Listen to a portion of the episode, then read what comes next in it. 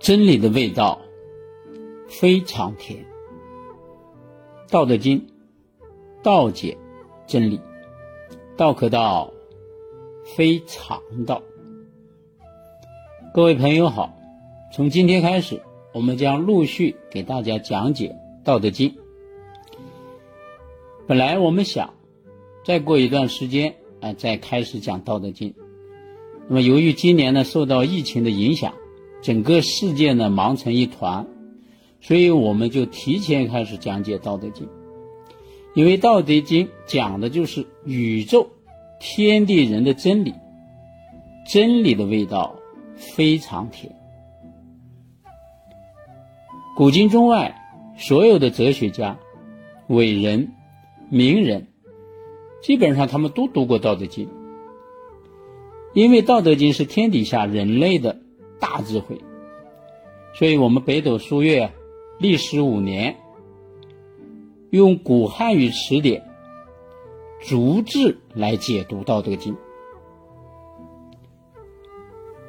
道德经》从古到今大概有上千家的版本，所以很多人啊对《道德经》不好理解。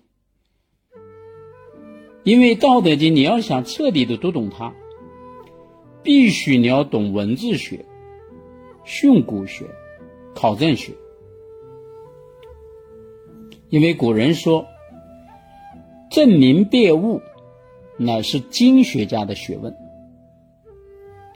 赏其西夷，是文学家的学问；预知吉凶未来，进退存亡。”乃是易学家的学问，欲读懂经书是注解家的学问。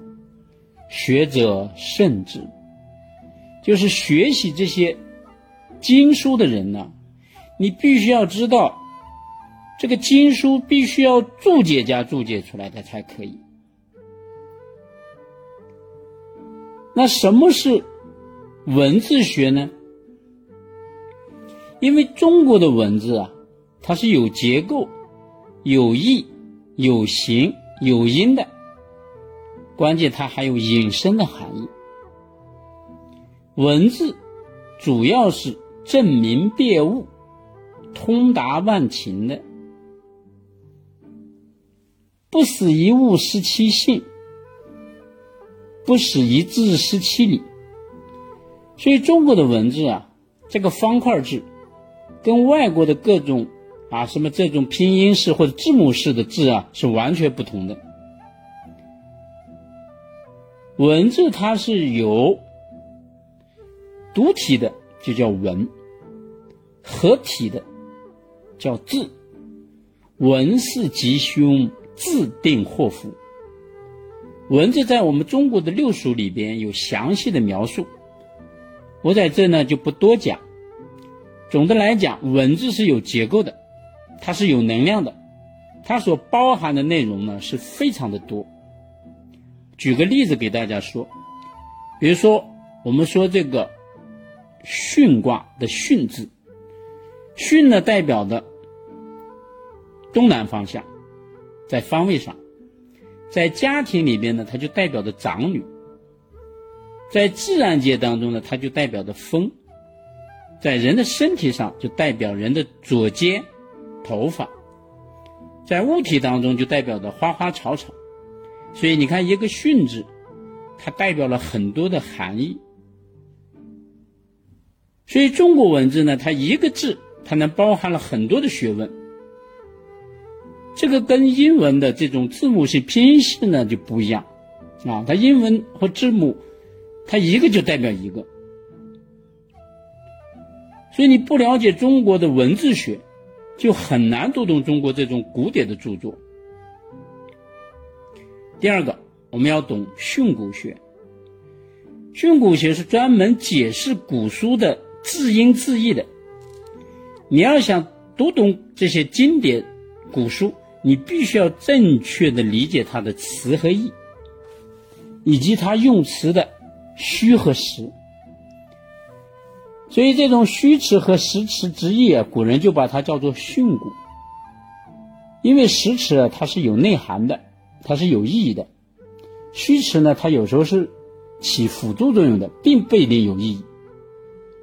所以，如果你不懂训诂学呢，你有时候就不懂这个经典古书的真正含义。第三个，我们还要懂考证学。所谓的考证学，就是根据历代的文献资料，把它的字音字义里边的名物、典章、制度加以核实、证明，等到确凿无疑的时候啊，才能够对外宣讲。这就是古人呢对文化的严谨。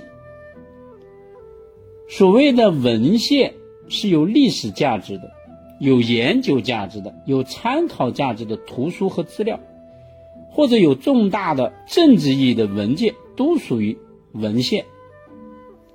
我们的历史五年用中国的古汉语词典逐字逐句来解释，目的就是还原当时这个语境，这样就能更接近老子圣人本来的思想。《道德经》全文五千二百一十九个字，其中八百零一个字。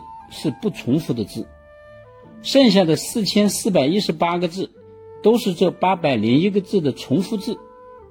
例如，《道德经》的“道”字，总共在整个全篇当中呢出现了七十八次，“德”字呢重复出现了三十九次，“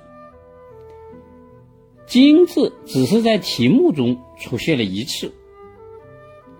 所以，大多数的文字都是本质的重复。